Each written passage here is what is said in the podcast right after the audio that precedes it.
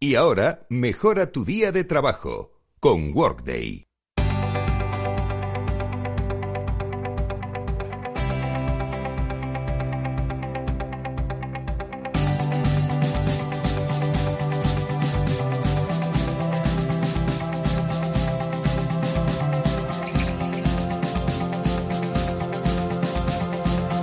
Capital, la Bolsa y la Vida, con Luis Vicente Muñoz. Y hoy con Karina Barrios vamos a mejorar nuestro día con Worday. Karina es Solution Consultant de Finanzas de Worday. Bienvenida Karina, ¿cómo estás? Muy bien, muchísimas gracias por la invitación. Encantada de estar aquí. Un placer recibirte en nuestros estudios. Hablando de estudios, tengo delante de mí un estudio en el que han participado 1.600 responsables senior de finanzas y tecnología de empresas importantes. Lo conoces bien porque lo ha hecho Worday. Y todos, todos, ¿eh? del primero al último que ha preguntado, reconocen que hemos entrado en una nueva era en la que los equipos financieros necesitan una nueva estrategia organizacional. ¿Y crees, Karina, que esto está plenamente aceptado, que ya nadie lo discute? Mm, es una pregunta muy interesante para No es retórica, ¿eh? No, no, no, ¿qué va? Eh, pues evidentemente sí, yo creo que es un hecho realmente aceptado. Pero más que el hecho de que estamos en una nueva era, y yo no lo llamaría ni tan nueva, ¿no? Porque yo creo que llevamos tres o cuatro años en medio de una serie de cambios estructurales, ambientales, macroeconómicos, de incertidumbre, donde los directores financieros han tenido que moverse en nuevas aguas, han tenido que cambiar el timón han tenido que bregar eh, en muchas situaciones donde esta nueva era ya es una evidencia, ¿no? Desde mi punto de vista, la aceptación es más el reto. que hemos aceptado? ¿La situación per se o el reto de que tenemos que transformarnos digitalmente? Y a partir de allí, pues surgen un montón de temas a abordar, sobre todo que nuevos modelos de colaboración tienen que ponerse sobre la mesa para para poder afrontar la nueva era, ¿no? Sí, de eso es lo que me encantaría hablar contigo, compartir el conocimiento, la experiencia que tienes y que tiene tu equipo también en Workday, porque lo que veo en el informe es que hay un 31% de empresas, eh, es un tercio, eh, es mucho, en las que aún no hay alineación o es infrecuente entre finanzas y tecnología. Yo soy un creyente de las constelaciones, en las familiares y en las empresariales. Es decir, cuando uno está alineado, las cosas funcionan. Cuando no está alineado, tenemos problemas. Y si hay un tercio de altos eh, directivos de finanzas y tecnología que dicen, mira, no, no estamos alineados, es que todavía hay bastante camino que recorrer, ¿no? Es así. Esta aseveración realmente lo que pone en evidencia es que el primer paso debe ser la colaboración, pero si no hay alineación, la colaboración se dificulta, ¿no? Entonces, el estudio lo que ha hecho es reflejar lo que piensan tanto los directivos del área de información como del área de finanzas del camino que deben recorrer. Muchas veces, por ejemplo, directores financieros se sientan sobre la mesa a hablar sobre un problema en particular y no invitan a sus homólogos de tecnología y viceversa, ¿no? Entonces, realmente, aunque tienen mismas metas, mismos objetivos, no están hablando un lenguaje común porque básicamente no están alineados entre ellos, ¿no? Hmm. Es que no se entendería que en un equipo de fútbol, ¿verdad? El delantero centro pues no se comunicara con el con el delantero que tiene que marcar el gol, hasta el punto que yo te preguntaría si este problema, la falta de alineación, no será uno de los obstáculos más importantes en la transformación digital de una empresa. Habrá más, pero este será importante, ¿no? Es muy importante. Es uno de los tres primeros obstáculos que el estudio también arroja, ¿no? En base a las entrevistas cualitativas y cuantitativas que se han hecho a todos estos profesionales. Eh, ¿Por qué es un reto, ¿no? Y un obstáculo, ¿no? Si realmente no estamos alineados, pues no podemos tomar las mejores decisiones empresariales. Todavía hay empresas donde la tecnología se está decidiendo desde un sola, desde una sola área de la organización. Puede ser que tecnología decida cuál es el software o la herramienta de automatización que se va a utilizar en un momento, sin contar con lo que piensa realmente la otra cara, que es el usuario operativo, el que va a estar día a día, digamos, en la gestión. Entonces, ese es el principal obstáculo que, que el estudio ha arrojado, pero hay otro otros. Hay otros obstáculos que también están presentes allí. Por ejemplo. Por ejemplo, la capacitación, los skills, ¿no? Mm. Hablamos de una nueva era donde aquellas habilidades que en el pasado funcionaban quizás no son las mismas que necesitamos ahora. Eh, también mm, ah, surgen temas relacionados con la tecnología, con la inflexibilidad de los sistemas legacy tradicionales y con la gestión del dato un dato que no está unificado, que está fragmentado, también es un obstáculo para poder lograr esta transformación digital.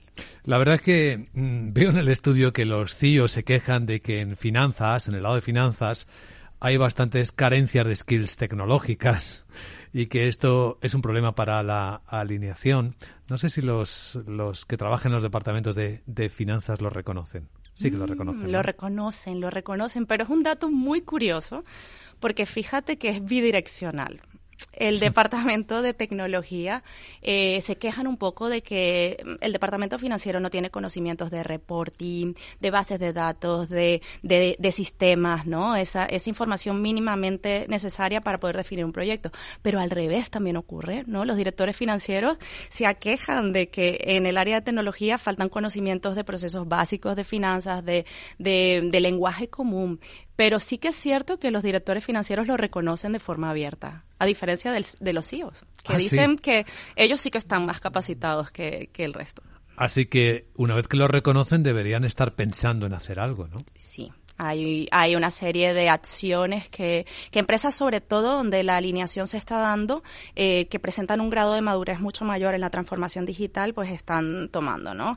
Eh, por ejemplo, en, em, alinear la colaboración, reuniones frecuentes, eh, poder poner sobre la mesa los problemas comunes es algo, pero también, por ejemplo, el upskilling para, para que todos estén en la misma página y puedan afrontar sin ansiedad estos nuevos skills que requiere el sector, ¿no? Sí. Eh, solemos decir mucho que lo que no se mide en una empresa no, existe, no existe, ¿no?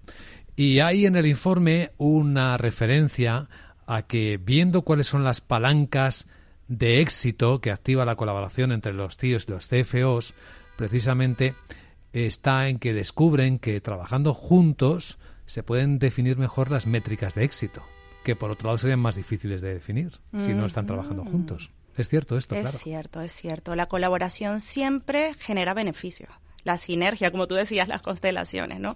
Cuando estamos en, en, pleno flujo de colaboración, eh, pues las métricas de éxito se pueden mejorar. Porque aquí yo creo que tiene que ver muchísimo eh, o influencia eh, esta premisa el tema de que el departamento financiero y el departamento de tecnología ya son áreas estratégicas de la organización. Anteriormente formaban parte del back office, ¿no? Estaban allí un poco en el sótano, aislados, sin poder participar de forma activa en las decisiones estratégicas estratégicas de la organización. Entonces, métricas de éxito, pues requieren que ellos también se involucren, se convierten en advisors de, la empresa, ¿no? De todo su equipo. No solo hay beneficios o sinergias a nivel local o, o a nivel organizacional, sino que también pueden colaborar y beneficiar en los insights de la organización en general, a dar mejores métricas para los accionistas, para los terceros, a ser más flexibles, más resilientes incluso. En cierto modo son más importantes, ¿no? En, este, en estos nuevos roles. Sí, cobran un protagonismo eh, fundamental dentro de lo que es la transformación no solo financiera, sino de la empresa. Hay entre los cambios uno muy llamativo y es que los eh, CFOs también manejan datos no financieros.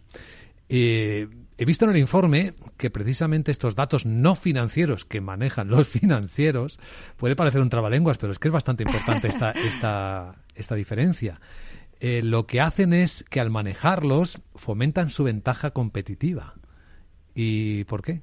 ¿Lo entienden los financieros? ¿Por qué eh, mejoran su eficacia competitiva? Sí lo están entendiendo cada vez más, aunque el estudio arroja un dato importante que actualmente aproximadamente el 30% de los directores financieros gestionan los datos no o, los datos no financieros, ¿no? Los datos operativos con las finanzas, ¿no? Y que quizás debiera ser mayor el impacto o la responsabilidad que ellos tomen. Pero porque es una ventaja competitiva, ¿no? Volviendo a tu pregunta. Las finanzas han evolucionado, las finanzas ya no son el debe, el haber, la presentación de estados financieros. Cada vez más se exige a las empresas empresas que se comprometan ¿vale? con métricas y datos operativos que también sirvan para dar respuestas a las cifras de negocios. Eh, es muy común ahora preguntar a un director financiero el origen de un KPI, de una métrica, y que por detrás hayan datos de personas, hayan datos de clientes, hayan incluso datos de el planeta. Entonces estamos hablando de que ahora ellos se convierten eh, en un rol eh, importante y transversal, porque el análisis financiero per se solo no le va a aportar la visión completa, holística del negocio. Aquí, Karina, imagino que estás hablando implícitamente, por ejemplo, de la ESG en la compañía, que también es tarea de los financieros. Sí, es tarea, es tarea, pero al igual que como comentaba anteriormente, más presencia en el rol financiero se va a ir viendo a lo largo de los años, porque estas exigencias se van incorporando de forma nativa en empresas a nivel mundial. Eh, y sí, eh, la información ambiental, la información social de corporación es importante para los directores, para poder dar esa visión estratégica. Y esto da igual el tamaño de la empresa, ¿no? Esto es una corriente fuerte, ¿no? Es una corriente fuerte que viene eh, de forma abrumadora y aquí lo importante es ser proactivos y prepararnos con antelación a todo todos los cambios que nos van a solicitar para los departamentos financieros. No va a ser una opción, ¿verdad? No va a ser una opción. El mundo ha cambiado, es una nueva era. es una nueva era. El informe desvela brechas llamativas entre los financieros y los tecnológicos, ¿no? entre los CFOs y los CIOs, por ejemplo, en los niveles de confianza en los datos o en las diferencias de talento ¿no? que hay en cada uno de los ámbitos. ¿Cómo, cómo eh, por la experiencia que, que, tú tienes, Karina, o tu equipo de WordAid, ¿cómo están trabajando para reducir estas brechas? Hmm. Es una pregunta interesantísima porque también da lugar a oportunidades, ¿no? Donde hay retos a identificar y a trabajar hay oportunidades. Entonces, por un lado, sí que es cierto que la brecha se enfoca en dos áreas fundamentales. Por un lado, la gestión del dato, como comentabas. Los directores financieros no se sienten confiados en los datos que están generando los software o las plataformas que, tienen, ¿no? Muchas veces este dato está aislado, es un dato fragmentado, es un dato que no está en tiempo real, es un dato que depende de un tercero entonces, a la hora de tomar decisiones, ellos no se sienten con confianza para hacerlo más allá en base a su intuición y al conocimiento del negocio. Por otra parte, la gestión de skills, ¿cierto? Si no tengo las habilidades correctas en los departamentos, tanto financieros como de IT, en primer lugar, eh, bueno, no voy a poder tomar decisiones, pero tampoco voy a poder retener el talento. Eh, todo está correlacionado porque el talento quiere trabajar con herramientas que le ayuden a tomar mejores decisiones, pero a su vez, ese talento de la empresa necesita los skills necesarios para gestionar el dato. Que ya no hablamos de picar, de cocinar, hablamos de analizar un informe, de en vez de centrarnos en tareas manuales, centrarnos en el análisis, ¿no? Del resultado de esas tareas. Entonces, allí pues se están tomando acciones, sobre todo en la parte de formación, de mejora de esas habilidades de ambos departamentos y, por supuesto, la implantación de softwares de gestión que, que den robustez al dato, que lo protejan, que sea un dato seguro y que pueda ser consumido de forma certera, ¿no? Claro, que sea de calidad. E imagino que además esta exigencia, estos niveles de exigencia crecen cada día, ¿no? Una vez que incorporamos inteligencia artificial a las empresas, eh, las exigencias de, skills, eh, de habilidades, de manejo de la inteligencia artificial se van elevando día a día. Eso es, se van elevando y no solo a nivel de inteligencia. Imagínate la cantidad de datos que estamos generando. El problema quizás no es el dato por sí mismo, es cómo lo estoy trabajando para que pueda dar respuestas, ¿no? Entonces necesitamos personas totalmente capacitadas en analizar un dato que cada vez va creciendo de forma exponencial. La parte interesante del estudio es cómo diagnostica con mucha precisión dónde están las áreas a trabajar pero la que es eh, estupenda es, el plan de acción. Propone tres vías de acción, ¿no? Para trabajar, sobre todo para los directores financieros, para los CFOs, ¿no? Que es donde seguramente hay una buena parte del trabajo. Los, los CIOs también, ¿no? Los tecnológicos también. Pero veo ahí tres ideas de acción que plantea el informe que me gustaría que, que nos ayudaras a entender, Karina. La primera, proporcionar datos e insights para anticiparse puede resultar muy evidente, ¿no? Es que yo creo que lo entiende todo el mundo. es evidente, pero no siempre está allí presente en la ecuación. Imagínate si yo tengo que trabajar con 10 sistemas que no se hablan entre ellos, eh, tengo que sacar ahora informes donde necesito información operativa con la financiera y no tengo una visión holística o una plataforma única para gestionarlo. Este trabajo se hace complicado, aunque resulte evidente y suene fácil, ¿no? De sentido común. Entonces, el primer lugar está eh, alinear ¿vale? las estrategias tanto de tecnología como de finanzas, pero en pro de la generación de insights de valor insights que permitan cambiar ese timón en cualquier momento, que permitan hacer una previsión eh, inteligente, ¿no? Es una función ya más futurista, menos retrospectiva. Entonces, de allí que necesitemos trabajar en, en la generación esa información. Claro, en, en, ese segundo punto de alinear finanzas y tecnologías, en el plano tecnológico puro y duro, ¿dónde suelen estar las mayores resistencias? ¿En el lado de las finanzas o en el de los, las tecnologías? De lado y lado. Eh, los CFOs o los departamentos financieros se sienten incomprendidos. Hmm. Eh, sienten que muchas veces los sistemas de información que les proporciona la empresa no están alineados con lo que ellos realmente necesitan, porque han sido elegidos en otra era, porque son inflexibles o porque básicamente eh, no les permite trabajar. A los seres humanos no nos gusta hacer tareas manuales ni repetitivas. Yo una vez escuché que preferíamos hacer labores en casa, limpiar y hacer otras cosas, que entrar a sistemas donde tengamos que trabajar de forma manual y repetitiva y aburrida el dato. Entonces allí, imagínate la importancia que esto tiene. Pues toda la importancia del mundo, seguramente. ¿Cómo se trabaja de una forma eficaz para eh, dotar de skills a ambas partes, ¿no? A los tecnológicos para que se, se entiendan, se alineen con los de finanzas y a los de finanzas para que trabajen con los tecnológicos. Hmm. Se tienen que sentar eh, es el, primer paso, ¿no? Muchas, muchas veces sí. Em, se toman decisiones estratégicas sin contar eh, con, con, el lado, ¿no? Por ejemplo, se hacen reuniones en finanzas, como te comentaba al inicio, sin contar con las personas del Departamento de Tecnología necesarias para entender mucho más allá, ¿no? De la visión financiera lo que está ocurriendo. Entonces, eh, hablar, sentarse es importante, pero muchas veces la colaboración te lleva a ver oportunidades que realmente no habías detectado, porque cuando tienes un problema sobre la mesa y tienes más personas involucradas, puedes verlo desde diferentes aristas y tomar la mejor decisión, por supuesto, ¿no? Entonces, eh, la colaboración es vital. Sí, estaba imaginando una escena que se ha repetido, se repite en muchas empresas cuando se buscan soluciones o software eh, y son los financieros los que opinan sin que los de tecnología estén invitados a esa reunión. Claro, los de tecnología con toda la razón dicen, pero ¿cómo no estamos invitados a una reunión en la que estamos erigiendo la solución tecnológica? Pero es que también ocurre al revés. A veces se les plantea solo a los de tecnología y los de finanzas. Dice, pero a ver, si somos lo que los vamos a usar, ¿no? Lo que lo vamos a usar. ¿Por qué no estamos aquí? es así, es así. Y una vez que se sientan, porque tú me habías preguntado más que nada el tema del talento, ¿no? ¿Cómo se alinean? Ya podrás saber en común cuáles son esas áreas eh, de conocimiento que tienes que mejorar, ¿no? Tanto del lado de tecnología como del lado de finanzas. Sé que hay una formación que es casi junta, ¿no? De trabajar juntos hay que trabajar juntos. Y el enfoque ahora es, mm, ya no hablamos de, eh, de, trabajar en base a la tecnología pura, hablamos de procesos de negocios. Ahora todos debemos saber de procesos de negocios para poder hablar en un lenguaje común. Nos hemos centrado mucho en los financieros y en los tecnológicos, pero en el resto de los ámbitos de la empresa también viene bien tener este conocimiento, ¿no? Por ejemplo, hasta el CEO debería estar ahí, ¿no? Observando, aprendiendo y desarrollando estas habilidades. Sí, sí, hay áreas que también empiezan a ser imprescindibles en este tipo de actividades, por ejemplo, el CEO, pero no hemos hablado también de la parte operativa. Si yo ahora necesito presentar un informe SG, pues hay datos de clientes, de personas, eh, el director de recursos humanos también tiene que estar en esta conversación. Y sobre todo, que la función de finanzas ahora está a disposición de la organización. La mayoría de los sistemas modernos de información ponen al servicio de los departamentos la información financiera. Un director de operaciones puede sacar un estado de pérdidas y ganancias de su departamento, ¿por qué no?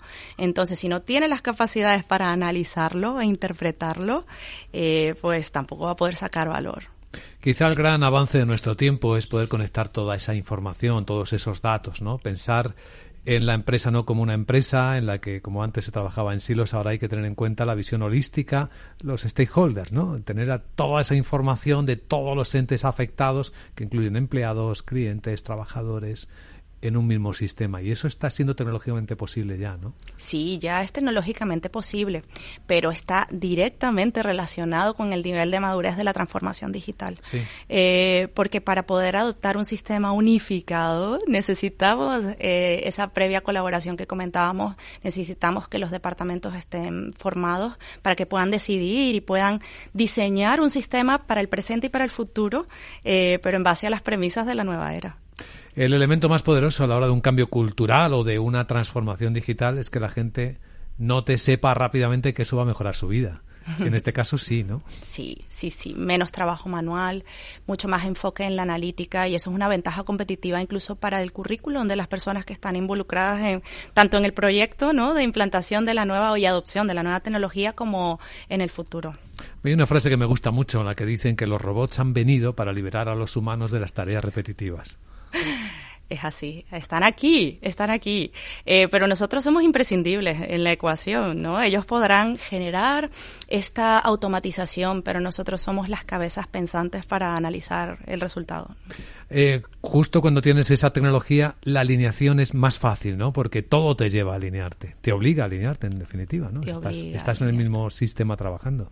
Eso es, estás en el mismo sistema, las decisiones se tienen que tomar de forma conjunta, porque probablemente algún tópico que tú decidas de forma aislada puede afectar directamente a otra área de la organización. Por lo que la colaboración de nuevo se pone en evidencia. Por la experiencia que tú tienes personalmente, Karina, en ayudar a empresas a transformarse digitalmente, ¿cómo son de rápidos estos procesos? Mm, es una excelente pregunta, Luis, porque depende de la madurez. Y el, el estudio del que estamos comentando, ¿no? Sí. Que desde que empezó esta conversación eh, pone en manifiesto que mientras mayor alineación, mayor nivel de madurez y rapidez en Y la mayor transformación. rapidez, claro. Exacto. Entonces, eh, pues depende también del nivel en el que se encuentre la empresa. Yo creo que lo importante es eh, sacar a la superficie ¿no? de esa eh, inconsciencia eh, el problema, el reto que supone estar en una nueva era para poder ir tomando los pasos necesarios. ¿no? Así que en el orden de las cosas, el primer desafío es humano. Alínense ustedes, hablen y después ya el acceso a la implementación de la tecnología y incluso la formación en nuevas skills será mucho más fácil. ¿no? Será ese, sería más o menos el proceso. Eso es, el proceso es llegar a un punto común donde todos ganen. Un win-win, como dicen los americanos. Ese es un eh, estupendo final para nuestra conversación, un win-win, que es todo lo que perseguimos nosotros como seres humanos y como profesionales para mejorar nuestro trabajo y los resultados, para lograr el éxito, ¿no? en definitiva. Pues Karina Barrios, Solution Consultant de Finanzas de Workday, gracias por esta estupenda conversación y hasta la próxima. Muchísimas gracias y feliz día a todos.